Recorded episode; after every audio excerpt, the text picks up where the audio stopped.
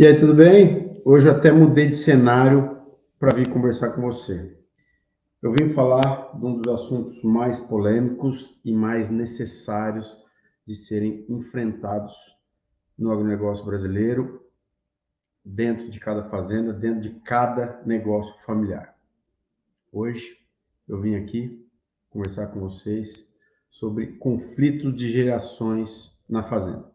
É mais um conteúdo da nossa série Fazendas Infinitas e é mais um conteúdo essencial para você que tem um negócio agro, que tem um negócio agro que vem da família, que vem de gerações, é mais um conteúdo para você conseguir fazer que esse negócio agro seu siga para as próximas gerações, dando lucro sustentável, crescendo e sobrevivendo aos seus líderes. Você tem um negócio aí que, bem ou mal, sobreviveu a seu avô, quem sabe, sobreviveu a seu pai, quem sabe, e agora está contigo. E o desafio é sobreviver aos seus filhos e aos seus netos. Eventualmente você é o filho que está assistindo aqui, então o desafio ainda é o negócio sobreviver a seu pai e a sua interação com seu pai, com seus irmãos, vão fazer toda a diferença para que isso consiga seguir adiante por mais tempo. A gente começa é, colocando esse ponto que, como já existe um negócio prévio, já existe um grande patrimônio prévio, as pessoas muitas vezes não têm a consciência de que isso é uma empresa, é um negócio, e acaba que a informalidade começa a complicar a partir de alguns pontos. Então, nós vamos clarear para vocês por que a informalidade é um ponto a ser melhorado e como fazer para que as gerações se deem bem para o negócio seguir adiante. Eu tenho amigos que trabalharam pouco tempo com os pais. A gente tem um exemplo de um cliente até da empresa que trabalhou três dias com seu pai e foi embora do negócio. A gente tem outras pessoas, tem um amigo particular que trabalhou seis meses com o pai, foi embora, nunca mais voltou, para preservar o ambiente da família também.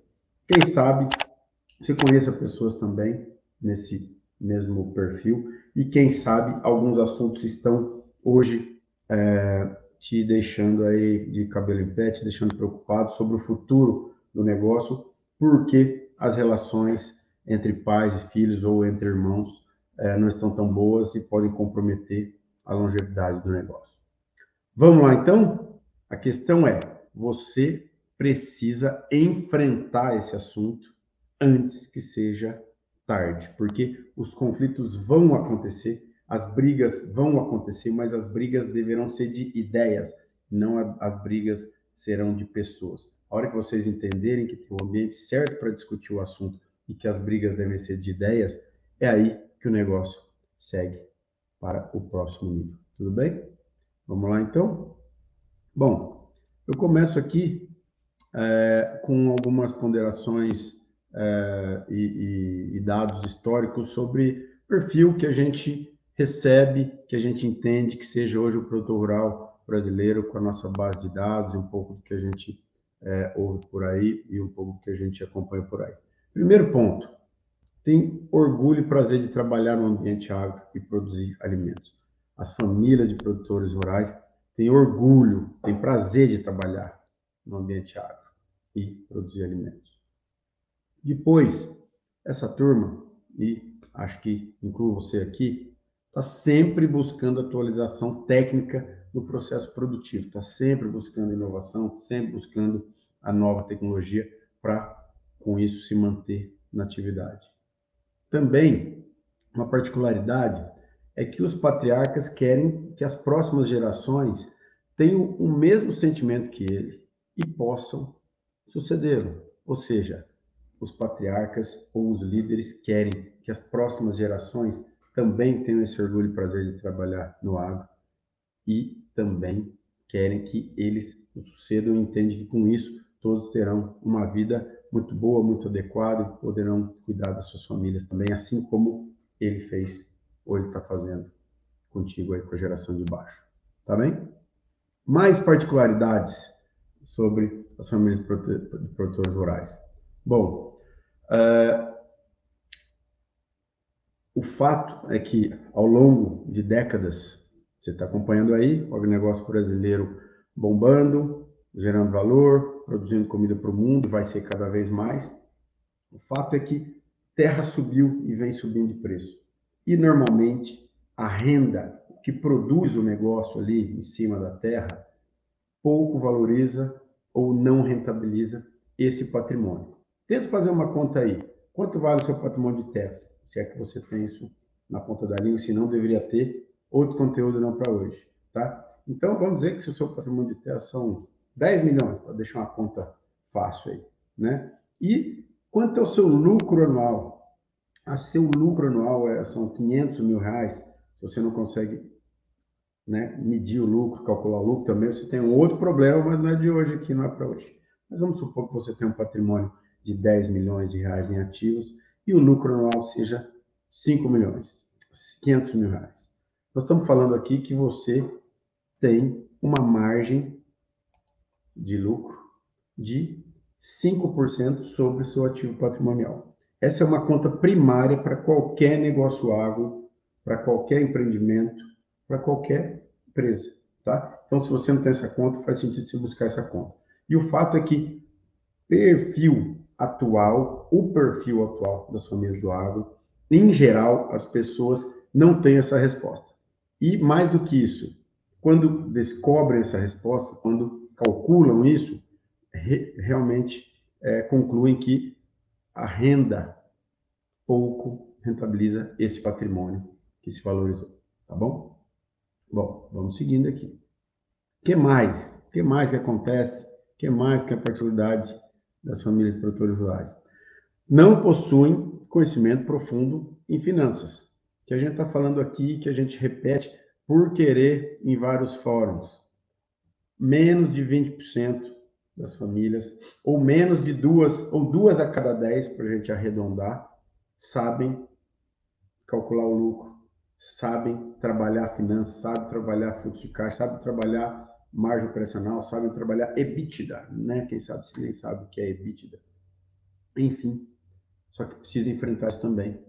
Se você tem uma empresa, você tem que entender, você tem que ter essa essa conta para você saber o norte, que objetivo eu tenho, com contra que risco eu tenho, a quem eu reporto, faz sentido eu estar nesse negócio, estou tendo lucro. Então, tem que se aprofundar em finanças. Então, eu estou falando também que, além do orgulho trabalhar no agro, que é uma ponta, na outra ponta, e, além de trabalhar no agro, ter orgulho de trabalhar no agro, além de querer que seus filhos trabalhem contigo, na outra ponta, você não sabe medir seu patrimônio, você não está rentabilizando seu patrimônio como deveria, como gostaria.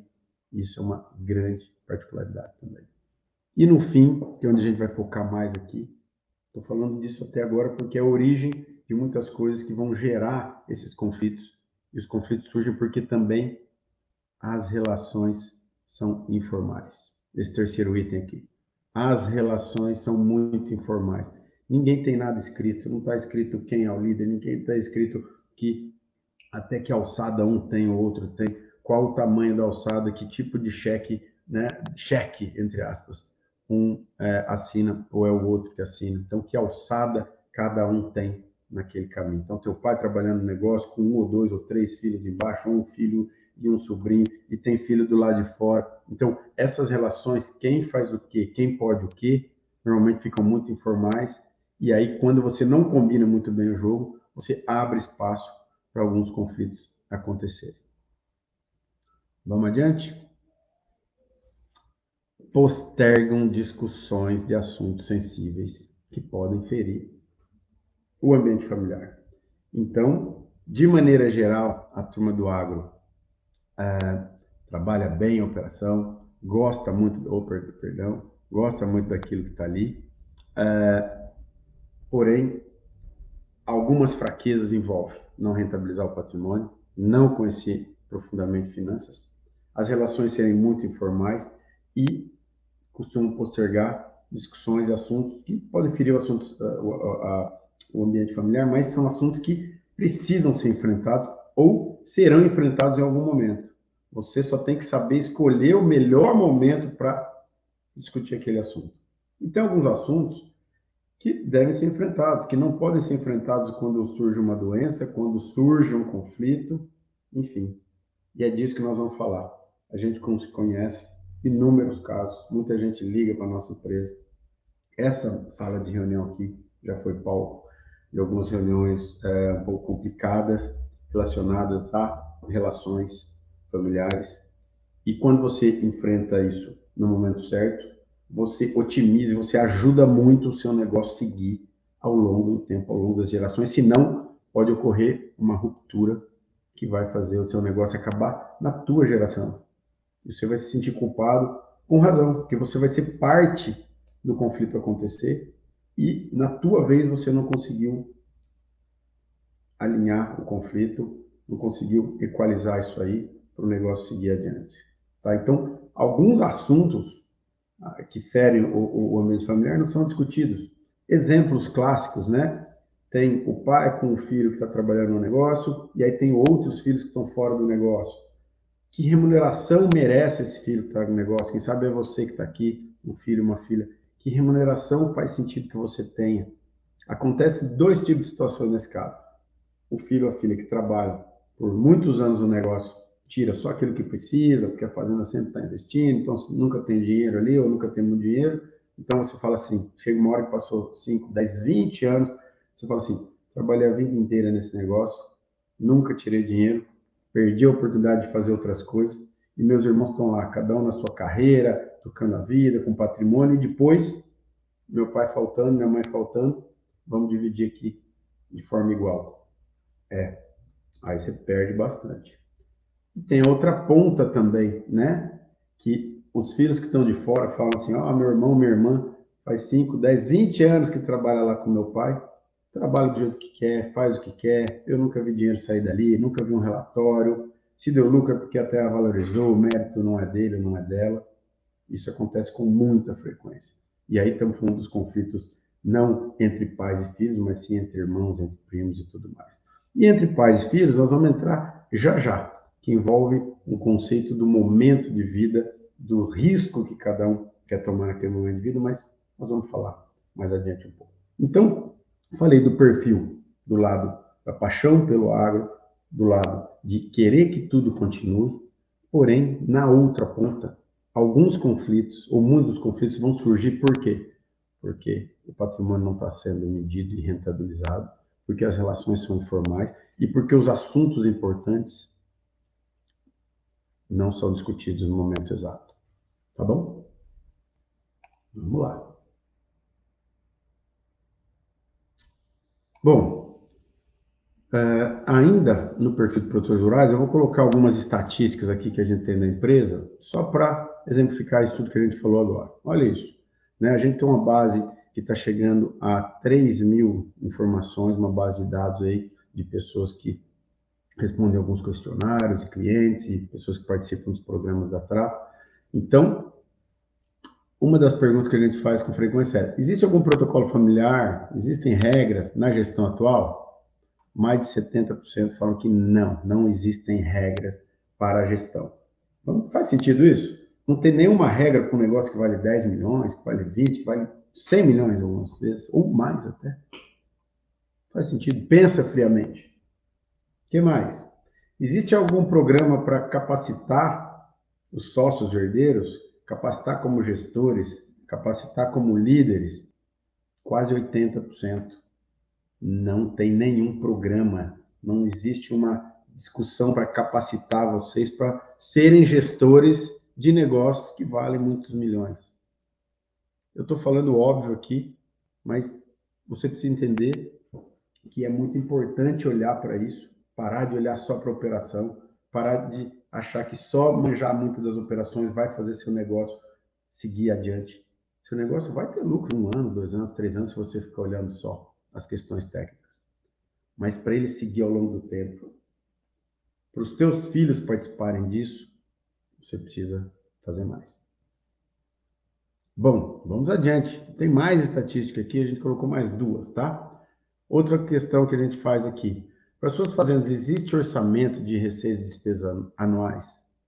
Então, é o que eu estou falando com as questões lá de encontrar lucro.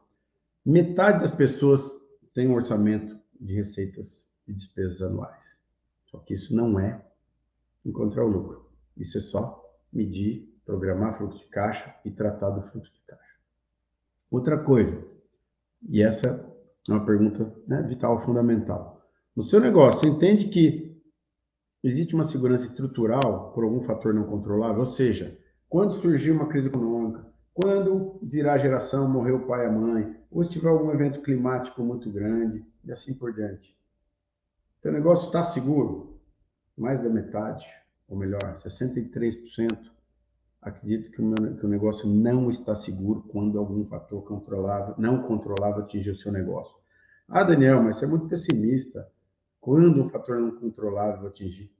Bom, eu tenho que te dar uma notícia. Os fatores não controláveis atinge os nossos negócios com muita frequência.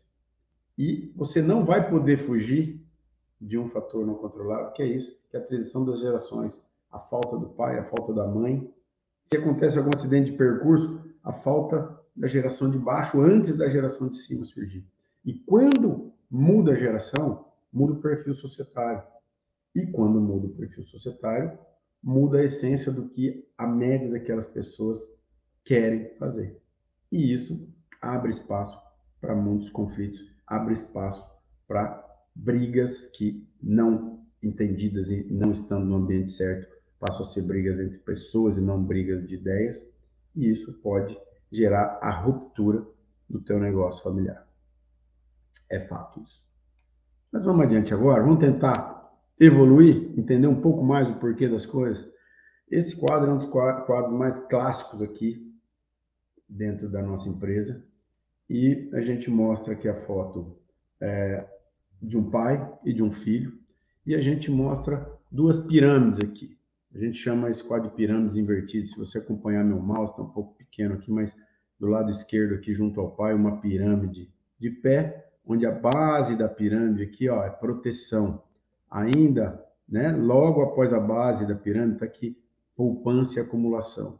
E aí, lá em cima já, crescimento e diversificação, e no final, a ponta da pirâmide, a pontinha do iceberg, um pouquinho só, envolve especulação.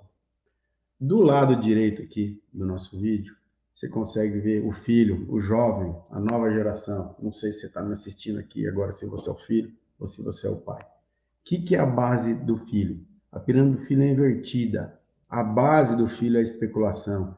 Ele quer fazer as coisas acontecerem, ele quer fazer aquilo que ele está aprendendo, ele quer inovar, ele quer atropelar, ele quer fazer acontecer, ele quer ter o sucesso, ele quer ser feliz fazendo algo grande.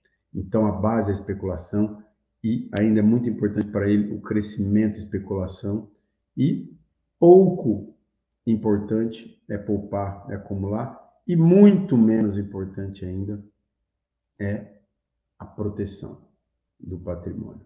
Ou seja, a gente tem as mesmas pessoas, pai com filho, mãe com filho, com filha, discutindo os assuntos da fazenda, trabalhando no dia a dia da fazenda, só que em momentos de vida muito distintos.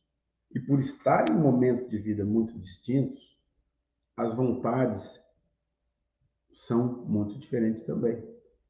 O pai já passou por toda essa fase do jovem, já passou pela fase de especulação, pela fase de crescimento, pela fase de diversificação, e agora o pai está muito mais tranquilo, querendo acumular, querendo poupar, querendo se proteger, querendo brincar com os netos. É outro momento de vida. E os jovens, se não têm o espaço para especular um pouco, para crescer, para inovar, vão se frustrar de trabalhar no negócio da família, onde ele não consegue atuar, ele não consegue crescer, ele não consegue fazer evoluir. E nesses momentos é que surgem os grandes conflitos quando a geração, é, quando o assunto é, são as, as distintas gerações, não quando eu estou falando de irmão com irmão. Agora estamos falando de pais com filhos. Pelo simples fato de estar em momentos de vida distintos, com vontades distintas, as brigas podem acontecer e as rupturas vão acontecer. E o grande desafio de qualquer projeto que vai seguir no longo prazo, o grande desafio do projeto para seguir no longo prazo é conseguir buscar esse equilíbrio entre as gerações, ele, esse equilíbrio entre faz sentido crescer, Faz sentido especular um pouco? Faz sentido diversificar? Ou agora é hora só de proteger, de poupar? Porque se o pai quiser trabalhar só as vontades dele, ele vai querer acumular pouco, vai querer poupar pouco, vai querer se proteger. Ok? Perdão, o pai vai querer poupar muito, só acumular muito e querer se proteger. Já o filho está mais disposto a arriscar. Então ele vai especular, ele vai correr mais riscos, ele vai inovar, ele vai trabalhar mais tecnologia, ele está mais disposto a isso. E se o pai, que né, normalmente o pai e a mãe ainda são os, os donos da coroa, resolvem fazer sua vontade a 100%, eles estarão bloqueando a continuidade do negócio, porque eles podem estar bloqueando a ação e a evolução desse filho para assumir a gestão um dia e para tomar o lugar do pai um dia. E quando o pai se for, se tudo der certo, os pais se vão e depois ficam os filhos para seguir com aquilo adiante. Então, se tudo der certo, quando esse pai, quando essa mãe se for, se não tiver trabalhado o filho para que para ele estar no negócio, para ele ser capaz de ser um bom líder também, então esse pai vai estar tá quebrando esse elo e a chance do negócio não continuar é muito grande. A chance do negócio ser vendido é muito grande, a chance do patrimônio ruir é muito grande. Então, o pai tem que ter essa visão, esse caminho, de que ele tem que deixar os filhos iniciarem, tem que deixar os filhos errarem, tem que deixar os filhos inovarem na medida certa. E os filhos também, viu, moçada? Moçadinha que está me ouvindo. A moçada tem que entender também que vai chegar a tua vez, que não é a maior especulação, não é o que você quer fazer que é o mais certo, que seus pais estão ali e o negócio está daquele jeito, muito pelas ações que eles tiveram ao longo da vida também. Então, esse equilíbrio é o grande e maior desafio do ponto de vista das interações familiares para o teu negócio seguir firme, forte, lucrativo, sustentável ao longo das gerações, resistindo aos seus líderes, o pai sabendo formar o novo líder, sabendo o momento dele também que ele tem que abrir caminho, e os filhos com a paciência de saber que você não tem 20, 25 anos, você não vai sentar na janelinha, com 30 anos você não vai sentar na janelinha aí. Você não vai pilotar o carro, teu pai e tua mãe vai falar, toca aí, faz o que você quiser. Você está aprendendo a dirigir. Ninguém vai dar uma Ferrari na sua mão. Se você tem seis meses de carro de motorista, você vai andar de Ferrari a 250 por hora sozinho. Não faz sentido, você entendeu? Não faz sentido? É por aí, tá bom? Então, essa fotografia das pirâmides invertidas, ela explica 90% dos conflitos entre gerações, quando estamos falando de geração de pai com filho, de mãe com filho e filha é, no ambiente de fazenda. Tá joia? Vamos adiante. Bom, é, a moral dessa história é que cada uma das gerações, não sei se você é o filho ou a filha de 20 anos, é o pai ou a mãe de 40, 45, 50 anos, ou já é o avô lá com seus 70, 75 anos. Cada uma das gerações tem que ter duas, duas, duas competências que a gente considera muito importantes que estão escritas ali. Uma competência é humildade e a outra é a sabedoria. Para entender que existe um equilíbrio e que cada geração tem seu papel muito importante no negócio para que isso consiga seguir ao longo do tempo. Então, vocês me ouviram falar hoje de produtividade, de índices técnicos, de produção de sacas por hectare, ou de ganho de peso bovino, ou de caixas de laranja, ou de produção de madeira por hectare por ano. Não falei nada disso hoje. Eu só falei que para o ambiente de gestão e para que os líderes consigam trabalhar bem seus negócios, e para os líderes consigam que seus negócios sigam ao longo do tempo, para que as famílias continuem unidas e felizes, vocês precisam trabalhar outras competências que vão muito além das questões técnicas, que vão muito além das questões operacionais, que eu acredito que vocês mandam bem. Porém, pouca gente, muito pouca gente, trabalha essa questão de entender, de ter essa grande humildade, que o melhor equilíbrio é o que vai fazer o seu negócio seguir. Então, se você é um pai que está muito autoritário no negócio, pensa, para, reflete aí, o que está fazendo seu filho se afastar. Isso, isso é recorrente aqui na nossa empresa. A gente tem pais que buscam a empresa, a trato, para falar, ó, preciso trazer meus filhos para perto. E aí a gente começa a entender por que os filhos estão longe.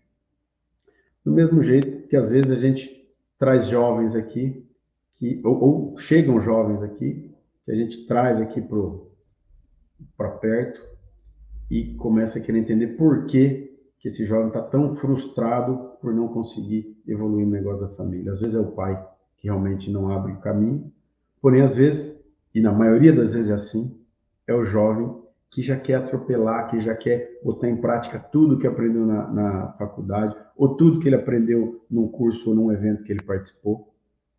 E a velocidade tem que ser diferente. Então, a hora que você adequa e monta esse equilíbrio e coloca para dentro de casa para discutir, eu vou colocar agora como evoluir isso aí, é isso que faz o negócio dar certo.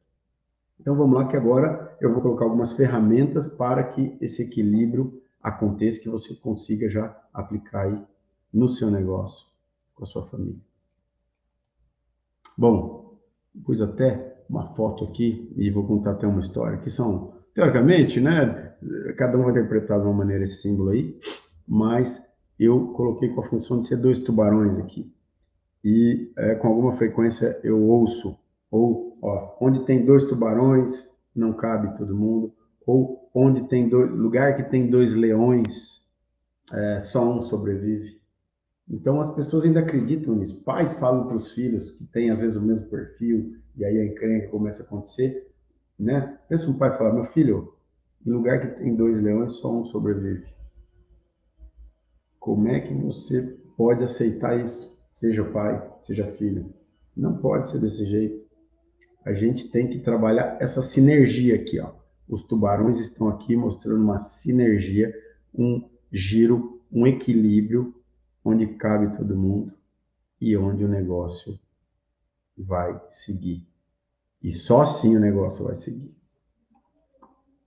Bom, agora nós vamos para as ferramentas. Algumas ferramentas que vão te ajudar. Estou colocando a tela cheia aqui para segurar esse futuro do negócio evoluindo. Primeiro, ferramentas para segurar o futuro. A hora que você cria ambientes formais para discussão e alinhamento, e você escolhe que esses dias são os dias mais importantes para o negócio, você está dando um grande passo para o seu negócio seguir a longo prazo porque aí não é o almoço do fim de semana, o domingo, né, na casa da, da mãe ou da avó, não é o Natal, não é ali que vocês vão discutir sobre o negócio ou as coisas mais importantes. Vocês têm que fazer uma convocação, criar ambientes formais para tratar desses assuntos e recomendo que vocês imaginem que esses dias são os dias mais importantes do ano para o negócio e para a família, onde vocês vão brigar, vão brigar sim, mas aí as brigas serão de ideias, as brigas serão: um quer comprar, um quer vender, um quer se endividar, o outro não, um quer subir, outro quer descer, um quer aumentar a pecuária, o outro quer aumentar a cana, um quer aumentar o plantio de soja, o outro quer segurar as pontas, acha que o ano está um pouco arriscado. A discussão estratégica vai acontecer, a família vai discutir as vontades, eventualmente tem alguém de fora do negócio que está precisando de um suporte para abrir um negócio, ou as pessoas de fora também são convocados, os filhos, os herdeiros, para saber como é que anda o negócio, para questionar, para entender o que aquele irmão de dentro faz lá, por que, que ele merece aquele salário, eventualmente precisa aumentar o salário daquele irmão que está lá dentro, e assim por diante. Tá? O segundo ponto, não menos importante, né? gerar previsibilidade, cada um no seu momento. Quando você traz a família para discutir, para olhar o negócio, e para mostrar na mesma foto que está acontecendo, você gera uma previsibilidade dos momentos que a família está. Então a família está num momento bom, num momento de investimento, no momento que o pai ainda jovem, lá com seus 50 e poucos anos, por exemplo, tá? O seu melhor momento. O filho ou os filhos novos aí com 20, 25, 30 anos, se formando, começando a trabalhar no negócio, também estão ali evoluindo. Então vai ficar claro para todo mundo que o momento ainda é do pai ser o líder, do filho fazer o aprendizado. E aí quando você gera uma previsibilidade, fala, ó, quando eu tiver já meus 60, 65, 70, meu filho, você vai ter 40. Meu filho, minha filha, vocês vão estar no momento perfeito para liderar. Foi quando eu comecei a liderar. E aí essa previsibilidade gera uma naturalidade, então cada um fica mais tranquilo para trabalhar o seu papel, a sua função no momento certo. E aí todo mundo vai entender melhor. E aí os conflitos tendem a diminuir drasticamente, porque vai ficar claro quem é o líder, quem é o diretor executivo, é o pai. Eventualmente o filho está ali como um gerente operacional, gerente financeiro, ele vai questionar, ele vai dar ideias e ele tem que convencer o diretor geral ali do negócio que aquilo é o melhor caminho a seguir. Se ele não convence, paciência, não tem que brigar, não tem que encrencar. Existe uma hierarquia também. Você vai dar o seu melhor para convencer o chefe. Se não convencer o chefe, tenta de outro jeito. Se não convenceu, tenta de outro jeito. Se o chefe é impossível, é intragável, vai chegar uma hora que você vai querer cair fora. E aí agora eu falo com o chefe, chefe, você é mais velho. Você tem que abrir um pouco o caminho aqui. Senão, essa geração de baixo aqui não vai existir para a gestão do negócio. Ok? Mas quando a gente gera uma previsibilidade e criações para isso evoluir, vai ficando fácil. Terceiro ponto: acordos familiares devem existir e devem ser cumpridos. A turma muitas vezes combina coisa de boca e fala disse que não disse. Isso gera muita encrenca também. Ah, meu pai falou que ia fazer isso, aí não fez nada. Ah, meu filho falou que ia vir aqui, ia focar, ia tocar, não sei o quê, agora ele só quer saber de passear, tá fazendo outra coisa ao mesmo tempo, um dia vem, outro dia não vem, não sei como que eu posso contar com ele. Por quê? Por conta daquilo que eu coloquei lá atrás, informalidades. A gente é muito informal. Quando você vai para uma empresa, né, e aí a gente fala de governança, tem um vídeo só de governança que a gente fez aí, olha para trás no conteúdo, você pode olhar. Quando você cria regras, quando você cria controles, quando você escreve, você cria acordos e aí é só olhar o que está combinado e é cumprido. Quando é escrito, é muito mais fácil ser cumprido. Ah, Daniel, eu sou do tempo que é, uma palavra basta. As coisas não são mais assim. Também porque o tempo passa, as pessoas esquecem. Às vezes a comunicação, a maneira como você fala é diferente com uma maneira que a outra pessoa entende, tá? As coisas são muito mais complexas hoje do que 20, 30, 40, 40 anos atrás. Então faz sentido escrever, escrever. Quando você evolui mais numa visão de empresa, você cria, leva para sua fazenda como empresa, você pode fazer inclusive um acordo de sócio, um acordo fechado que fica só para as famílias. E o acordo vai desde quem pode entrar e quem pode sair no negócio, qual vai ser o salário do gestor, se vai ter bonificação, que parte do lucro reinveste no negócio, que parte do lucro a gente retira para a gente ter uma qualidade de vida boa. Então, vários acordos, várias regras podem, na verdade, devem acontecer para o seu negócio persistir melhor ao longo do tempo e tudo dar certo. E, por fim, uma questão que é um pouco pesada, mas a gente coloca também com muita frequência esse quarto tema aqui, que é a empresa deve estar acima das vontades pessoais. Então, estamos falando de trabalhar razão, e não emoção. A empresa acima das vontades pessoais é o que? Envolve um, um conceito clássico de gestão de empresa familiar. Já coloquei aqui e bato mais uma vez o martelo por querer. Conceitualmente, primeiro a gente tem que olhar a empresa lá em cima. Depois a gente olha a família e, por fim, olha as vontades pessoais.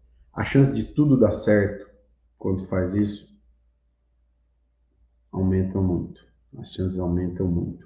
Exemplo muito simples, que acontece com muita frequência aqui.